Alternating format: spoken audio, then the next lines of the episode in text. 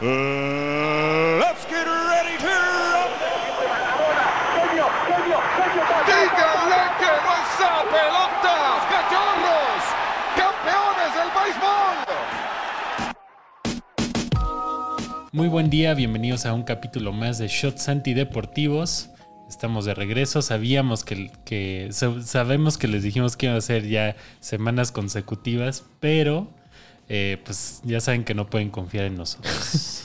es verdad, nadie puede confiar en este, en este show deportivo, el show antideportivo número uno de internet, el más odiado para la gente que nos comenta. Vamos a leer un par de comentarios que nos hicieron ah, este, en YouTube. ¿Por qué? Pues porque aquí le damos lectura y derecho de réplica a todas las personas bonitas que siempre nos comentan cosas muy agradables. Muchas gracias a ustedes también por estar con nosotros durante estos, David, mi ya 112 capítulos de Shots Antideportivos. Sí, sí, sí, sí, 112 capítulos ya con este. Eh, el anterior que fue el de, el de Qué Bonito fue el 111. Y eh, pues nada, esperemos que sigamos grabando. Se están complicando las cosas en producción, pero estamos haciendo todo lo posible porque sigamos. Sí es, vamos a ver si el tío Richie nos ganamos por ahí alguna de las cosas que está dando por su aniversario, güey. Yo espero que sí. Y así podamos tener dinero para más cosas. Así es, así es. Pero, eh, pues hoy, ¿de qué vamos a hablar, amigo? Amigo, ocurrió una de las peores cosas que pueden pasarle al mundo en general, ¿no? Este, no, no estamos hablando de los atentados en Palestina y, e Israel, pero este, sí, como ustedes sabrán, hay eventos deportivos que ahorita ocurrieron en la época de los juegos de la FIFA, ¿no? O sea, cuartos de final, este, ¿fueron qué? De la Europa... De la... Euroleague o eso. bueno, era para clasificar a Eurocopa, ¿no? Entonces está celebrando toda esta situación en Europa y de repente hubo un...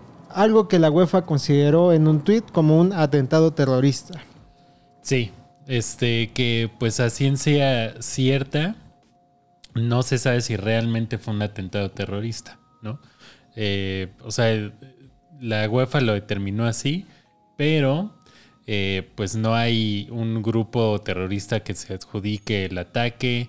Eh, hay implicados, de hecho uno ya murió, ¿no? Porque pues, hubo una, disputa ahí a, tiros con ellos, pero realmente, si nos ponemos estrictos, no está identificado como un ataque terrorista por las autoridades.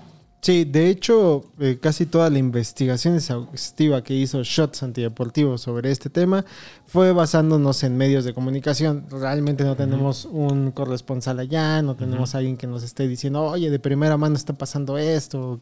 Ustedes nos lo podrán decir si tienen a alguien en Bélgica, ¿no? O sí, fue en Bélgica, ¿no? Esto. Eh, sí. Este. Y bueno, lo que pasa es que una persona con un arma, los reportes van de que una persona con un arma larga empezó a detonar y mató a dos personas suecas. Sí, eh, a, 20 a 20 minutos del estadio. Este. Mm, déjenme corroborar si son 20 minutos o 20 metros. Pero bueno, estaban relativamente cerca del estadio y eh, pues fueron a 20 minutos y pues mataron a dos personas que traían la playera de Suecia, ¿no?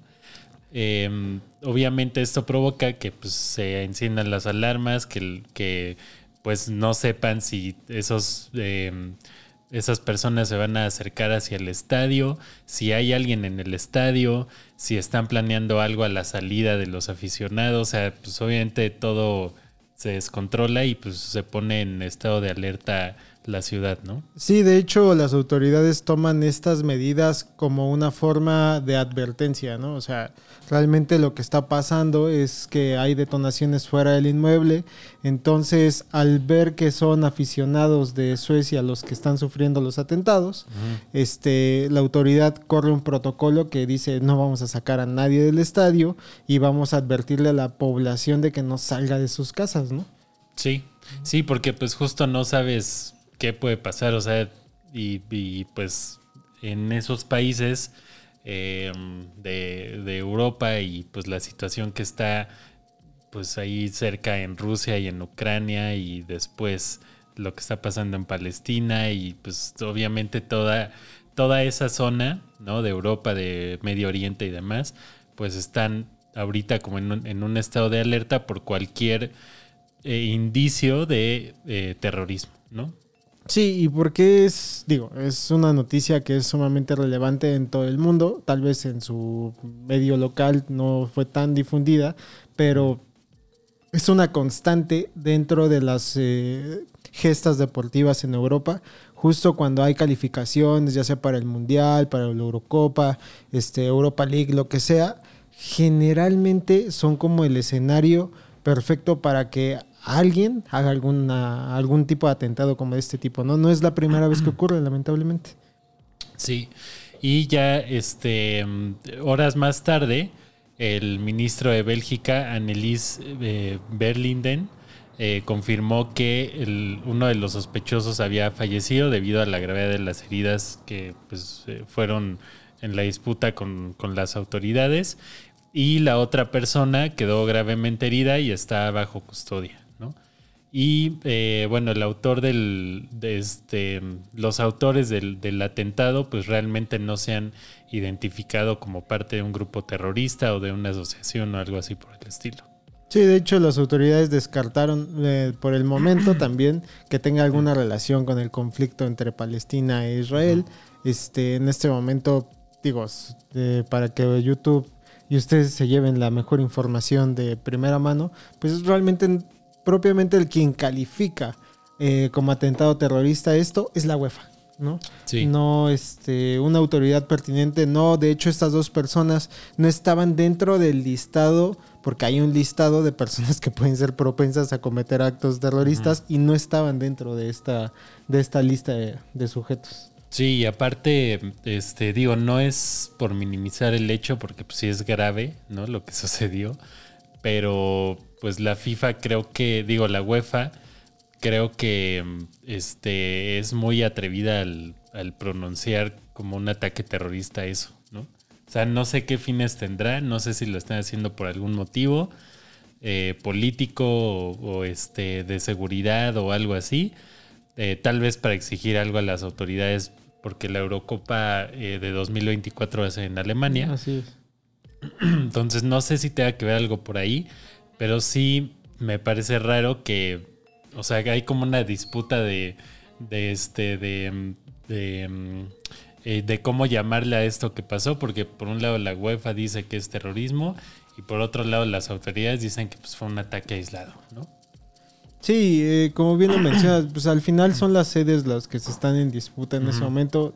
Digo, seguramente conforme a la información avance irán aclarando más este tipo de situaciones. Pero esto nos hizo recordar otro atentado que ocurrió hace un par de años, en el que usted, si es fan de la música, tal vez lo recuerde más, no por lo que pasa dentro del estadio, pero sí a las afueras. Eh, el Bataclan, el atentado en el Bataclan en Francia, este, estaba tocando una de las bandas que más me gusta a mí, que son los Eagles of Death Metal. eh, y en ese momento ocurrieron detonaciones en el interior del recinto, pero a la par hubo explosiones también, ¿no? Este, en la ciudad. Y justo en ese momento estaban jugando Alemania contra Francia. ¿no? Sí, sí, sí, en, en San Denis, ¿no? Eh, y bueno, ese atentado, ese sí fue atentado. Así tal ¿no? cual. ¿no? Desde ese fue este adjudicado por el Estado Islámico.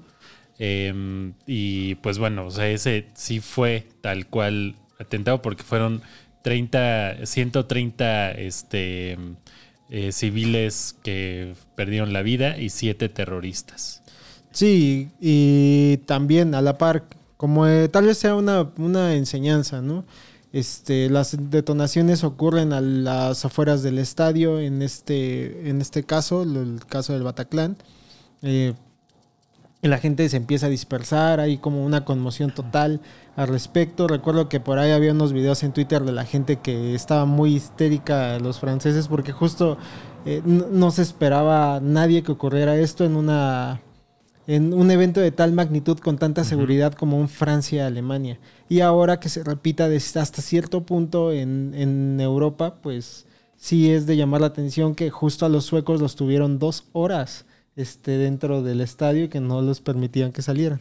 Sí, y fueron, o sea, en total fueron 10 eh, 10 eh, acciones en ese, en ese atentado. O sea, el primero fue un ataque suicida cerca del estado del, del estadio, después un tiroteo en la calle, después otro ataque suicida eh, cerca del estadio también, eh, después otro tiroteo en unos bares ahí aledaños, después otro tiroteo en la calle, después eh, lo del Bataclan, lo del teatro. después otro ataque suicida igual en los alrededores del estadio después una toma de rehenes en el teatro.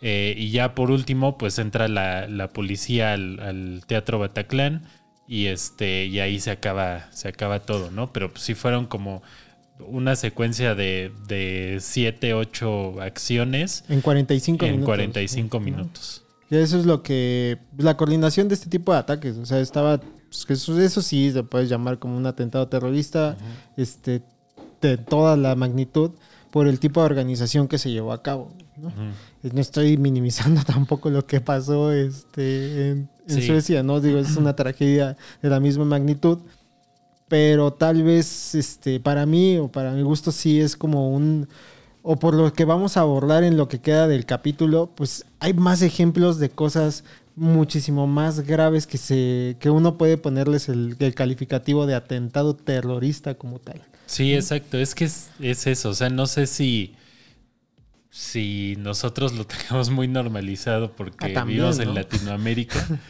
pero, o sea, hace poco me acuerdo que hubo un. Este, que mataron a un aficionado de la América, ¿no? Igual que, o sea, no tiene nada que ver con el, con el, con el partido ni nada pero pues traía la playa del América, ¿no? Y a cada rato salen notas así de que, ah, matan a uno del Cruz Azul, nada más porque traía la playera, ¿no? Entonces aquí, no sé si, si te digo, lo, tengo, lo tengamos muy normalizado en que pueden pasar ese tipo de cosas, pero sí se me hace, sí se me hizo muy raro, repito, que, que lo catalogaran como un ataque terrorista, porque fue a 20 minutos del estadio, ¿no? O sea que no está tan lejos pero no es como esto de Francia que fue literal a, las afueras del estadio. Sí, y de hecho las autoridades en Bélgica fue lo primero que dijeron, ¿no? Que era una conmoción para, para el estilo de vida tan tranquilo que viven ahí, ¿no? Sí. O sea, es realmente, digo, desconozco las tasas de, de asesinatos, de homicidios, de feminicidios en Bélgica, ¿no? Pero de que está a disparidad México con él, pues sí, obviamente. Sí, obviamente. Sí, Sudamérica en general. Sí. Sí, pero pues bueno, no sé si este, pasamos a Spotify a seguir hablando de otros ataques terroristas que han sucedido relacionados al deporte. Sí, yo creo que más bien ahí vamos a abordar poquito de lo que ocurrió en Boston, este poquito de lo que este lo que pasó en Madrid, o sea, hay este los Juegos Olímpicos, o sea, más de una ocasión más de un escenario se ha visto envuelto en tragedia y en bombas, ¿no? Sí, desafortunadamente. Y pues es también es como un eh, son eventos como muy atractivos para hacer este tipo de, de mm, terrorismo porque pues hay mucha gente, ¿no? Hay familias y pues obviamente algo que buscan los terroristas pues es afectar lo mayor posible a la sociedad. Así es, totalmente. Pero pues bueno, ahí si nos quieren seguir escuchando, está Spotify. Muchas gracias por estar con nosotros en YouTube. Gracias amigos, nos vemos la siguiente semana con un capítulo especial de Noche de Brujas. Así es. Se vienen las, las historias macabras en Shots Antideportivos. pues nos vemos la siguiente semana con un capítulo nuevo. Adiós. Bye. Seguimos aquí en Spotify hablando de los atentados terroristas y bienvenidos a los que se unen desde YouTube. Eh, pues nos quedamos en justo el maratón de Boston, que es uno de los atentados pues más famosos relacionados al mundo del deporte también de, los más recientes, ¿no? Se cumplen justo 10 años de ese, de ese atentado. Eh, bueno, se cumplieron el 15 de abril. Eh, pero pues sí, en 2013, mientras... eh, Tú y yo corría- trabajábamos en Eje Central. Trabajábamos en eje central. Este, mientras se corría el maratón de Boston, pues justo en la línea de meta, eh, pues hubieron unas detonaciones que ya después se comprobó que eran bombas caseras, de, mm, o bueno, artefactos explosivos, que pues eran ollas de presión rellenas de, metralla y, y cosas de ese tipo. Este, mm, hubieron 282 heridos y 4 muertos. eh, eh, bueno, 5 muertos, entre ellos uno de los, de los terroristas que, o bueno, de los perpetradores que hicieron este atentado, que por cierto, pues eran hermanos, ¿no? Los hermanos eh, Sarnaev, eh, Tamerlan Sarnaev y eh, Zohar eh, Sarnaev, que eran de origen chechenio. Y pues no es que se adjudicara el ataque a un grupo terrorista tal cual, pues, o sea, ellos fueron como los responsables y, y uno de los hermanos, el sobreviviente, pues se, se declaró culpable, ¿no? Y pues sí fue una noticia que me acuerdo que pues fue como, como un shock, ¿no? Como la las Torres Gemelas en su momento, que todo el mundo está hablando de eso en ese momento y pues, o sea, no, hasta ese momento no había un eh, atentado como tan grave en un evento deportivo. Sí, eh, mira, no quisiera yo utilizar el eufemismo de marcó mi carrera como periodista, porque no estaba ahí, güey, ¿no? Ajá. Real. Pero sí lo recuerdo muy, muy vívido. O sea, creo que de haber sido periodista de esos que estaban deportivos cubriendo el evento y estar tan cerca de, de las explosiones, porque pues, se ve en la meta, güey, ¿no? O sea, sabes tú muy bien que, que había fotógrafos, que había gente Sí, involucrada, pues, que es un de uno de los más grandes maratones, si no es que, un- si no es que está en el top 3 de los más emblemáticos en el mundo. Este, y que tú y yo estuviéramos trabajando en una redacción pendejeando, güey, y de repente, ¡pum! güey, y todo se volteó a ver para allá. Eh, insisto, no es que haya marcado mi vida como periodista, pero sí, sí a nivel de cobertura de- fue un momento para que, para en mi vida decir, ¿y ahora qué se hace? ¿no? Sí, O sea, creo yo que, que fue todo un día en el que no despegamos de ver este tipo de cosas, de que hubo un buen de actualizaciones. Y a nivel deportivo, pues el mundo entero volteó a ver este, cómo, cómo ocurría esto, cómo lo descalificaron.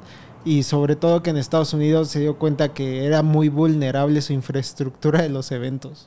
Sí, porque se hacen revisiones eh, previas, se habían hecho revisiones ese día de que no hubiera armas o de que no hubiera nada raro ahí en, el, en la llegada del maratón y pues de alguna forma pues se les escaparon estas dos eh, bombas o no sé, es que no sé, o sea, no sé si pensaron que eran, vieron las ollas y fue como así de, "Uy, pues quién se trajo la olla express, o Sí, sea, o sea, aquí el más grande atentado terrorista que tiene el maratón de la Ciudad de México es el güey ese que le echó forloco a los... A la, la- ron, ¿no? A la agüita esta del- que les dan a Ajá. los corredores, güey, ¿no? sí, y, sí. y aquí dices, no mames, ¿qué pedo con la seguridad y bla, bla, bla, etcétera? Acá se fueron dos bombas. güey. Sí, sí, pues en Estados Unidos, ¿no? Y luego en Boston, que es un estado pues de los más racistas que hay en Estados Sí, Unidos. cabrón. Entonces, este, pues sí, o sea, como que es, es muy, muy, muy eh, grave lo que pasó esa vez. Y fíjate que ahí también me marcó, pero en el sentido de que dije, no quiero ser periodista, no me quiero este, dedicar a estas cosas, porque qué huevo estar todo el día Todo en la día, redacción. sí, sí, eh, o sea, fue real. Es- ustedes, Raimundo Rivapalacio, si está escuchando esto, este, debe saber que ese día justo lo usábamos David y yo para descansar ahí, güey. ¿No? O sea, estábamos como muy campechanos, ya sabes. Era este. Pues un día Pues era el inicio de la semana, ¿no? Pero de todas formas, era, era un- los días de lunes en muchos lados son más tranquilos de lo que uno cree, ¿no? O sea, conforme va avanzando la información de la semana, se va despertando las informaciones noticiosas, pero ese día fue como de, no mames, ¿qué O sea, de en, pasar? en sí como que las tardes ya son más tranquilas en cuestión de información, ¿no? Sí, porque vas que se, Todo viendo que se repite mañana. una y Sí. otra vez la misma noticia. Sí, exacto. Todo, todo pasa en la mañana, ya después de las 2, 3 de la tarde ya lo que pasa es justo son este tipo de cosas extraordinarias, Sí. ¿no? Como este esto, como la vez de lo de la torre de Pemex o lo de Murillo. Ah, también eso, güey. Qué horror, güey. ese cosa que me tocó. ¿Sabes qué? Creo que es eh, el hecho de que haya estado en eje central. Me tocaron dos, tres explosiones. güey. Sí, Dios. sí, 2013, 2012, 2013, ¿no? Sí, pero bueno, y regresando a la parte del mundo deportivo, pues ya le sirvió muchísimo a, a Estados Unidos para revisar todo este tipo de temas de, de qué es el control dentro de sus eventos deportivos. Se ve una mayor gestión en muchos de los aspectos, güey, ¿no? O sea, si bien se modificó o se habla demasiado de cómo se modificó la vigilancia aérea a raíz del 11 de septiembre, también cómo se está modificando el camino en el que hacen un seguimiento, un rastreo total de la gente que está en los maratones, ¿no? O sea, en Sí. general en seguridad deportiva. Y también sirvió para otra cosa, para que los Yankees hicieran una de las peores playeras del mundo, güey. Sí, pues, eh, o sea, fue pésimo, pésimo timing, pésima idea, porque eh, los Yankees, eh, pues unas semanas después de ese atentado, saca- sacaron una playera que decía Boston Massacre con manchas de sangre, ¿no? Sí. Eh, o sea, una playera azul, ¿no? El típico azul de los Yankees con esta leyenda. Eh, y, o sea, esa frase no es, no es relacionada al 100% al atentado. O sea, esa frase la usaron de hecho los Red Sox en 1978 cuando barrieron eh, a, los, a los Yankees eh, 4-0 en una, en una serie de, de, este, mm, de postemporada. ¿no? Entonces de ahí es el, el encabezado de Boston Massacre, ¿no? Pero pues, los Yankees se les hizo buena idea usar esa referencia porque en esos, eh, en esos momentos igual había habido una, un- una serie que, que barrieron o que ganaron y sacaron esa playera con este pues con, con las manchas de sangre, con esta leyenda. Bueno, no los Yankees tal cual, sino Nike, ¿no? Sí, Nike, Nike. fue lo- fueron los que sacaron la playera. Eh, esa playera, pues obviamente fue retirada de inmediato de las tiendas y así.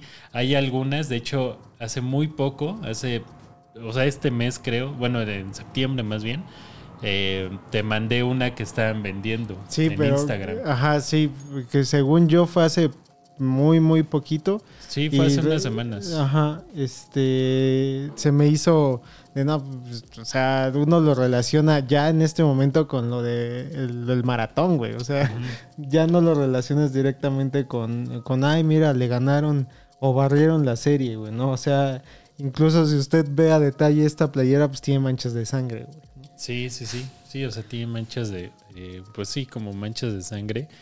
Y este, mm, pero sí hay algunas todavía ahí por, pues, por el mercado. Supongo que en eBay puedes conseguir o así. Pero son de estas playeras que yo no me pondría. güey. No, yo tampoco. O sea, Digo, sí yo tienen una carga, sí, pues bueno, aparte, ¿no? Pero sí tienen una carga muy, pues muy cabrona de, pues, de lo que pasó. O sea, obviamente no te recuerda a esa serie de 1978. O sea, inmediatamente te remite al atentado de Boston. Sí, eh, mal gusto en general de Nike. Este, revivir algo que tal vez, si los Red Sox lo implementaron, pues ya ni pedo, ¿no, güey?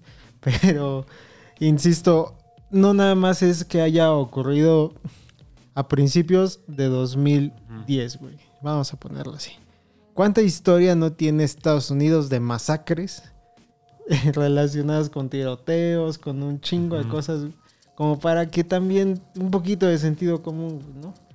O sea, creo que hasta en el diseño está eh, el hecho de que tenga acá el batido de sangre, pues no, que no creo que, que vaya, güey. ¿sabes? Sí, no, y aparte, o sea, en su momento, digo, fue en el 78. Ujú. Creo que ese, en ese momento pues, Estados Unidos vivía otra etapa. O sea, era otra época. No sé qué tantos este, atentados haya habido en- del 78 para atrás. Pero creo que eran muchos menos que pues, del 2010 para atrás, ¿no? Sí. O sea, y en ese momento a lo mejor no era como de, ah, pues a huevo, ¿no? La masacre de Boston porque pues te chingaste a los Yankees. No, no veo que tenga algo de malo. Pero ya transportándolo justo a partir de los 90 que se incrementan los atentados y que se incrementan los tiroteos y todo esto, ya es, o sea, es muy, es de muy mal gusto regresar esta frase. ¿no? Sí, totalmente. Y bueno, básicamente lo que pasa en este para nosotros o cómo lo vivimos el atentado de Boston pues, fue de, de esta de esta forma ya al interior, todas las noticias, todo todo esto que giró en torno, incluso hay hasta ya documental del, del tema, ¿no? Digo, hay documental ya de todo en general, pero este en específico de cómo ocurrió y cómo se fue viviendo el desempeño en el maratón hasta que culminó con la captura de estas dos personas que se escondieron adentro de un bote y que estaba ahí la policía y Sí. que todo el tiroteo que hubo, pues sí, este, pues sí, es- la verdad es que sí es digno de, de volver a, a- a ver porque hay demasiados detalles que, que, que es como cuando la autoridad dice, estaban ahí, güey, y no los vio nadie, ¿no? Sí, exacto. O sea, es de estas cosas que te digo son inexplicables, pero que, como dices, pues sirvieron para reforzar ¿no? la, la seguridad que hay alrededor de cada evento deportivo en Estados Unidos. Y el siguiente es para nuestro querido amigo Luchas, que también es un asiduo de los atentados y de todo esto, que, que le gusta la nota roja, güey. Eh, y lamentablemente ocurrió muy cerca de uno de los estadios que él ha podido o ha tenido la oportunidad de ir, que es de Real Madrid y es el Santiago Bernabéu, ¿no? Sí. Este, un coche bomba explota cerca de, de pues así que del estadio del, del Bernabéu en Madrid. Eh, pocas horas antes de que este Real Madrid jugara contra el Barcelona en la Champions. Eh, Esto, eh, atentado sí se le adjudica directamente a un grupo eh, que sí causó demasiado daño en España, que fue el ETA. Sí, que aquí este... mm, Déjeme comprobar el dato porque dice que juegan la final de la Champions del 2012. Eso obviamente nunca eso no pasó. Eso nunca pasó, entonces no me acuerdo si fue a lo mejor semifinal. Pero bueno, ahorita lo comprobamos. Pero eh, sí, le- la- el- lo que pasó fue que eh, justo iban a jugar un clásico, Real Madrid contra Barcelona. Eh, un, un coche explota cerca del estadio y después un segundo coche media hora después a dos kilómetros de distancia de donde fue la, la primera explosión, ¿no?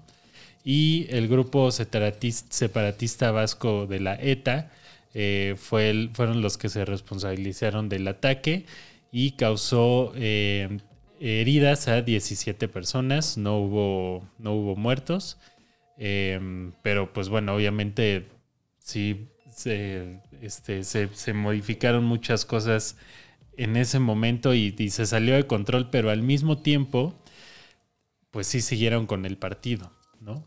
Sí, digo, este, el clásico español es uno de los más grandes, si no es que el más grande juego de clubes que se sigue a nivel internacional. Sí. Este a 2002 empezaba pues esta etapa en la que todo el mundo podía acceder ya directamente a verlos este, con un sistema mejor de, de cable. Eh, ETA no es la primera ni la última vez que hizo este tipo de situaciones. Este, tal vez la que más me acuerde yo tenía fue en 2004 y fueron los 192 muertos este que fue en el metro, ¿no? La Sí, claro. matanza de los trenes en Madrid. Sí, este, en Madrid. eh, entonces, digo, eh, aquí no sin minimizar todo el hecho, fueron dos coches bomba cerca de Madrid, pero pues la cantidad de muertos que, que hubo en comparación con el dos años después, pues es bastante significativa. Sí, sí, sí, sí. Y sí era semifinal de Champions. Barcelona-Real Madrid. Bueno, Real Madrid-Barcelona. Em, y después también otro, otra, otro, otra situación en el maratón de Sri Lanka, el 6 de abril de 2008. eh, un- una persona detonó un explosivo eh, comenzando el maratón de Sri Lanka y eso causó la pérdida de, eh, de la vida de 15 personas, entre ellos el ministro eh, Jayaraj Fernandopoulos. Este, y bueno, ese, ese, grupo, ese ataque fue atribuido al grupo de eh, Tigres de la Liberación Tamil Elam, eh, que también, aparte de las 15 personas que fallecieron, pues hubieron casi 100 personas heridas.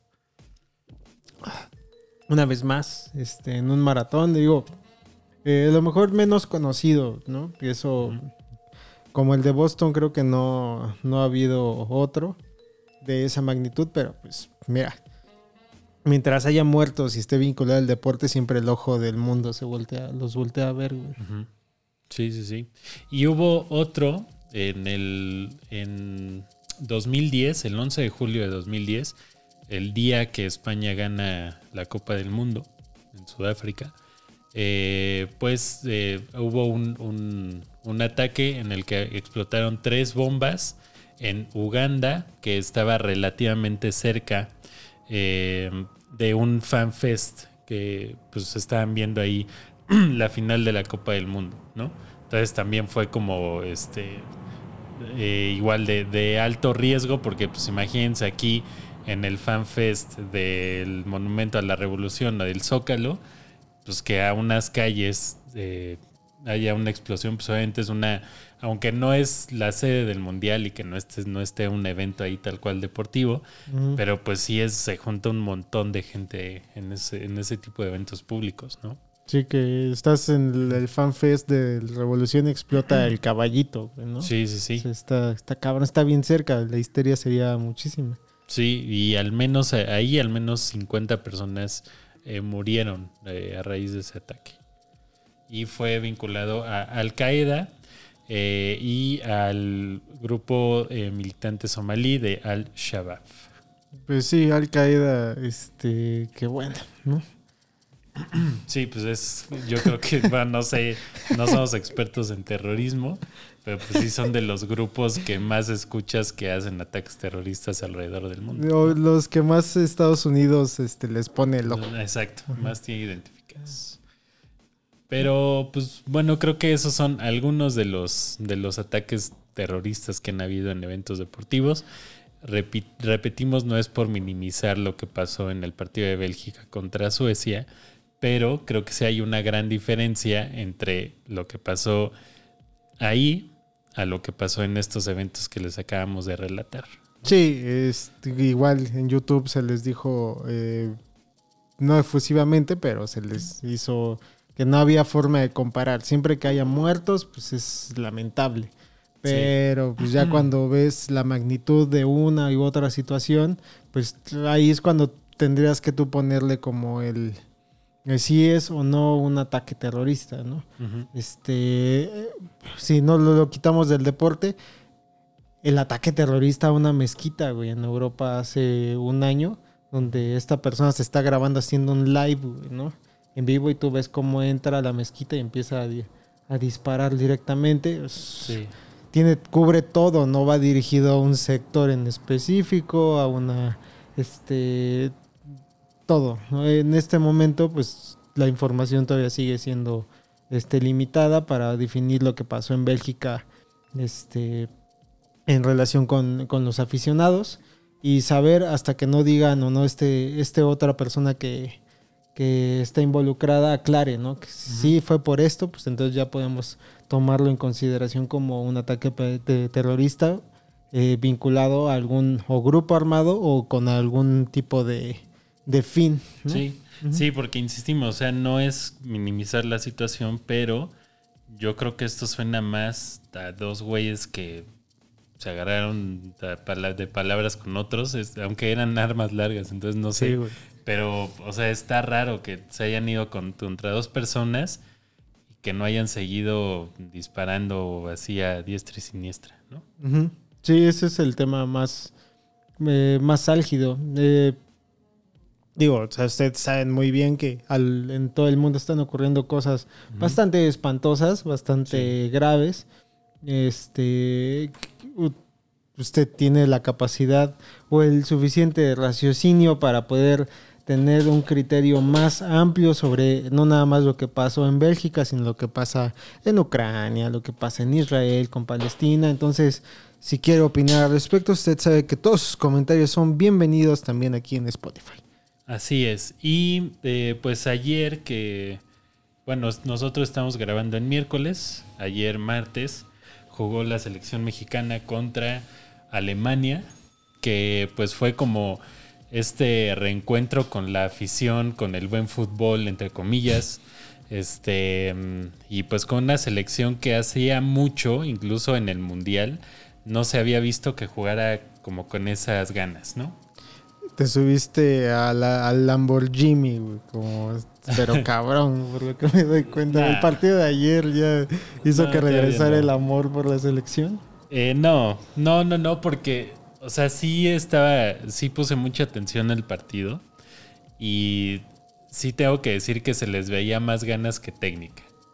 O sea, no se ve una selección que juegue, eh, que se entienda en el campo, que se entiendan los jugadores, que, o sea, como un equipo, no sé, si comparas la selección con los equipos de la Liga MX que van en primeros lugares de la tabla, por ejemplo, América, Tigres, este, hasta este, eh, San Luis y así, eh, esos equipos se ve que tienen una idea de juego.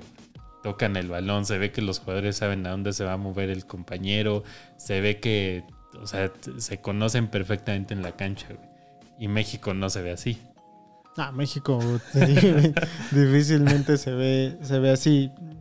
Eh, yo también tenía como un comentario muy similar en que en el en la forma en la que los equipos profesionales y varias selecciones juegan muy compacto, ¿no? O sea, ves cómo, cómo se empiezan a distribuir en todo el campo, Sí. cómo intentan compactar el juego por ciertas zonas, este, y se ve que hay un juego colectivo. eh, y yo sigo viendo a la selección mexicana como si jugara en los noventas. O sea, Sí. cada quien en su pedo, cada quien a ver quién brilla, quién no. sí, le- o sea, le- ayer le echaron huevos y se veía que querían ganar el partido y peleaban las pelotas, pero no se veía guardando proporciones y, tam- y ojo, también es una selección que no le fue bien en el Mundial, pero tú veas a España, por ejemplo, que esos güeyes tenían un estilo de juego y sabían cómo jugar entre ellos. güey. Sí, totalmente. O este. O Argentina, ¿no? Que aunque.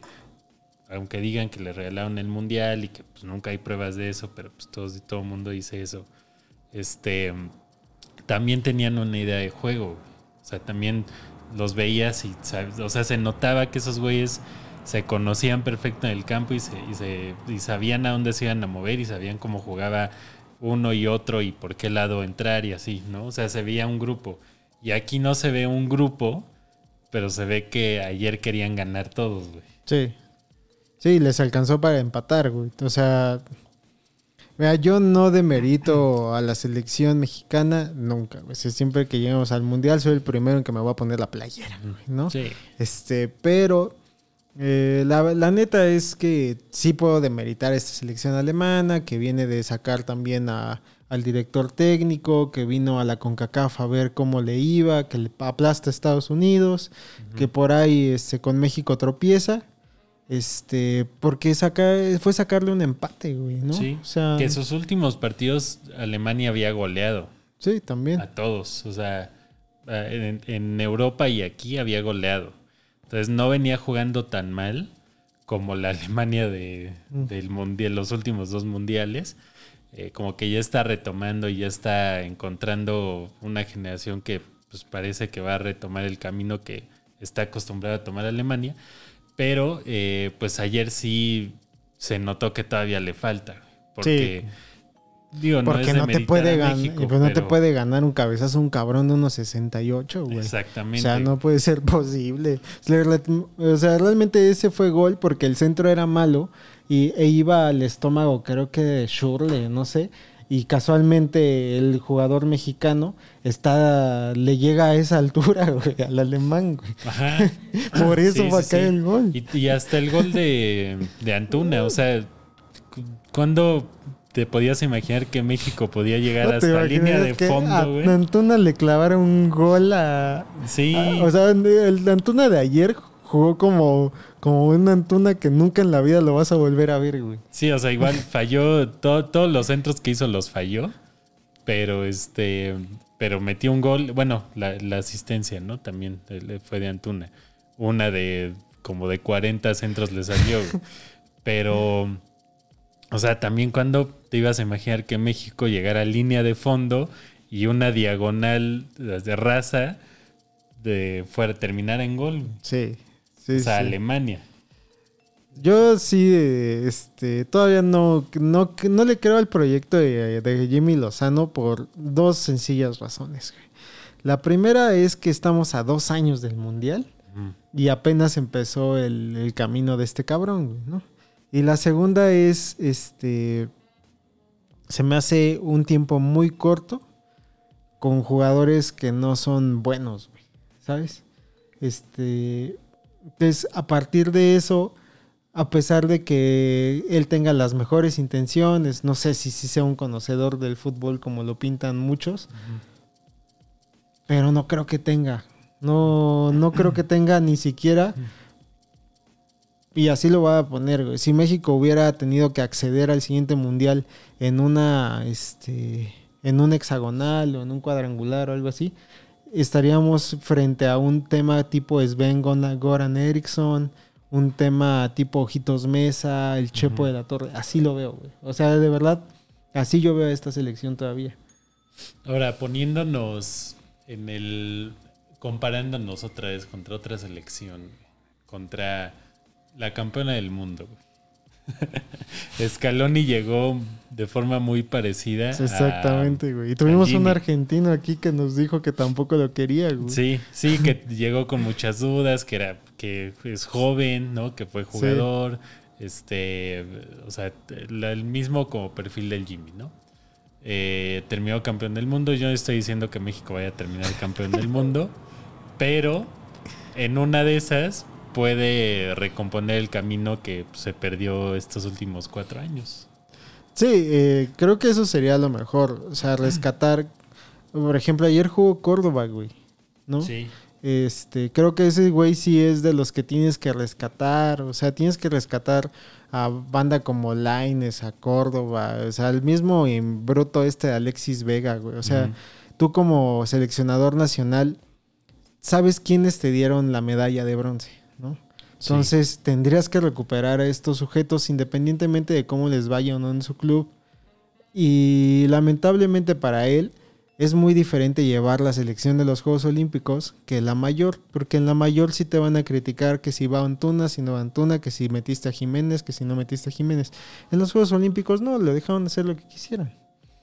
Sí, o sea, igual te enfrentas a selecciones eh, sub-20, sub-23, ¿no? Es distinto eh, porque llevas, a, llevas refuerzos nada más de la selección mayor, ¿no? Pero, pero sí, o sea, creo que hizo lo que, o sea, lo dejaron hacer lo que él creía que era correcto, a seleccionar a los, a los que él creía que también le iban a aportar. Le funcionó. Eh, digo, tampoco es que haya ganado el oro, ¿no? O sea, el bronce. Y que los que ganaron el oro tampoco hicieron nada. Exacto, exacto, tampoco hicieron mucho. Eh, eh, bueno, ya sé, o sea, te, te refieres a que no hicieron nada en el mundial. ¿no? Sí. Sí, no, o sea, no hicieron nada. Lo hicieron a nivel este, Olimpiada, que pues la Olimpiada va a estar siempre castigada por la FIFA, porque pues la FIFA quiere que todo mundo eh, quiere ser el ente más importante del fútbol y no le quiere dar tanto prestigio a las medallas este, olímpicas, ¿no? Pero, pero sí, o sea, el Jimmy ya demostró que puede hacer cosas bien, o sea, no nos va, no nos va a llevar al- al- a ser campeones del mundo, muy probablemente no nos lleve al quinto partido, pero tal vez nos pueda regresar a donde habíamos estado los últimos mundiales. Sí, dentro de los primeros 16, güey, ¿no? Sí. Así. Bueno, ahora serían más Creo que serían este, dentro de los 24 o algo así. Porque ya son más elecciones. Y creo que vale la pena nada más ver el promedio de edad de los que estaban ayer. O sea, eh, quitando a Ochoa, que tiene como 40 años ya ahí portereando para la selección, todos los demás tienen un promedio de edad menor al que se lleva al mundial. Creo que Sí. ese sí era como el camino este, a seguir eh, en, en esa, pues sí, en esa cuestión. No creo que haya otra forma. Sí, o sea, no puede seguir metiendo a los mismos y este güey al menos ya dijo, pues no los voy a meter. Sí, también me quedé pensando y, fue como de, bueno, yo creo que la única forma en la que estos güeyes puedan jugar bien y conocerse es que los tengan secuest- secuestrados un mes, que a lo mejor no en concentración, que los tengan tres semanas, eh, que puedan ver a su familia y que puedan, o sea, entrenar con la selección todos los días y ya nada más los concentras la última semana, ¿no? Pero sí necesitan reunirse pues Sí. un mes de, o lo- el mayor tiempo posible para que estos güeyes se conozcan, para que entrenen como si fuera un club y todos los días y así, para que tomen nivel, porque pues, ya se vio que sí traen algo, algo, ¿no? Sí, que no son tan bestias, ¿no? Como Ajá. los demás. Como casi tú lo venían demostrando, ¿no? este, las derrotas.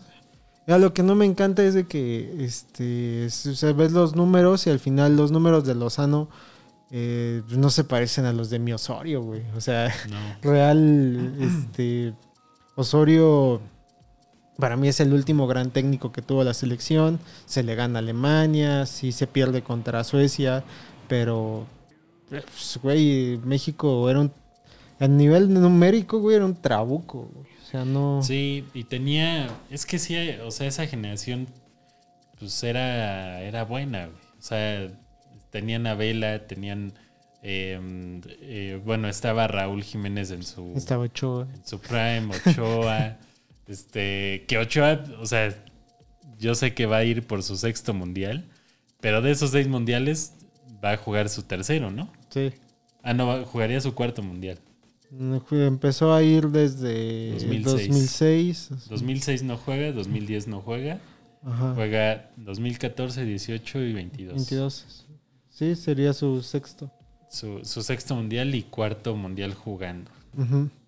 Sí, que, insisto, en este show se les ha dicho muchas veces que, pues, que Ochoa tal vez no pueda ser el favorito de todos, pero pues sí es el mejor portero que hay, güey. O sea, a nivel selección es su aparador, ese güey, este, siempre que levanta la mano cuando va a hacer un partido importante.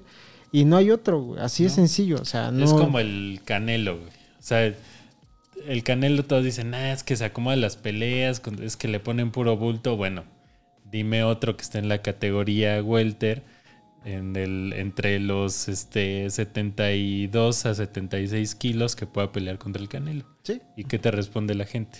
Nah, No saben. Sí, Igual sí. aquí, ¿quién, quién, ¿a quién pondrías como titular en el Mundial, como portero titular en el Mundial? Tanto estaban mamando con Acevedo, güey, y Acevedo lo ponen, le clavan tres goles, güey. Sí, así sencillo. Ponen a Cota, güey, le clavan tres goles. O sea, línea por línea, la selección está mal. Y pues tendrían que empezar a trabajar con, con la banda que podría ser el sustituto de Ochoa, güey. En este momento yo veo a otra persona que quiera ponérsele enfrente a él y decir, quítate. Pues sí, sí, y aparte no. O sea, no, de verdad en la liga no hay quien. O sea, a lo mejor no es por ser americanistas, pero Ma- Malagón lo están convocando. Yo no confío en Malagón todavía como para un mundial. Nah, yo tampoco.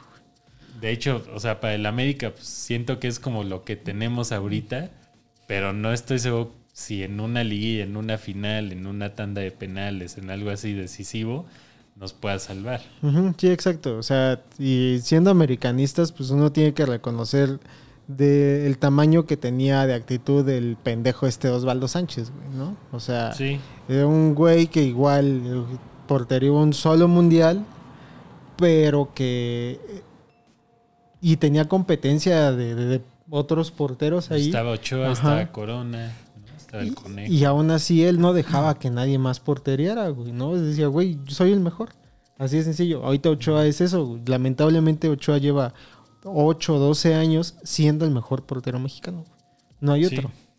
Sí, sí, y los que dicen, pues es que los clubes no buscan, bueno, pues ahí está la federación y vayan a meter su carta o hagan algo, aparte de poner un tweet o de venir a decir cosas aquí. Sí, a huevo. Porque, o sea, todos, todos somos directores técnicos, todos tenemos la solución para la Federación Mexicana de Fútbol, todos hacemos todo, pero nadie levanta un dedo. Sí, el tema es ese, ¿no? Y pues con esto yo creo que podemos cerrar este hermoso capítulo para darle pie tal vez al mejor capítulo de Día de Brujas que se vaya a venir la próxima semana. Así es, todavía no sabemos quién vendrá. Este, todavía no sabemos por dónde vamos a tomar eh, ese capítulo que vamos a contar, pero de que habrá capítulo de Noche de Brujas, habrá. si usted quiere que vengamos disfrazados, por ahí le vamos a poner una encuesta en Spotify. Ahí está. Así que eh, pues nos escuchamos la siguiente semana con un capítulo nuevo. Cuídense mucho. Bye. Adiós.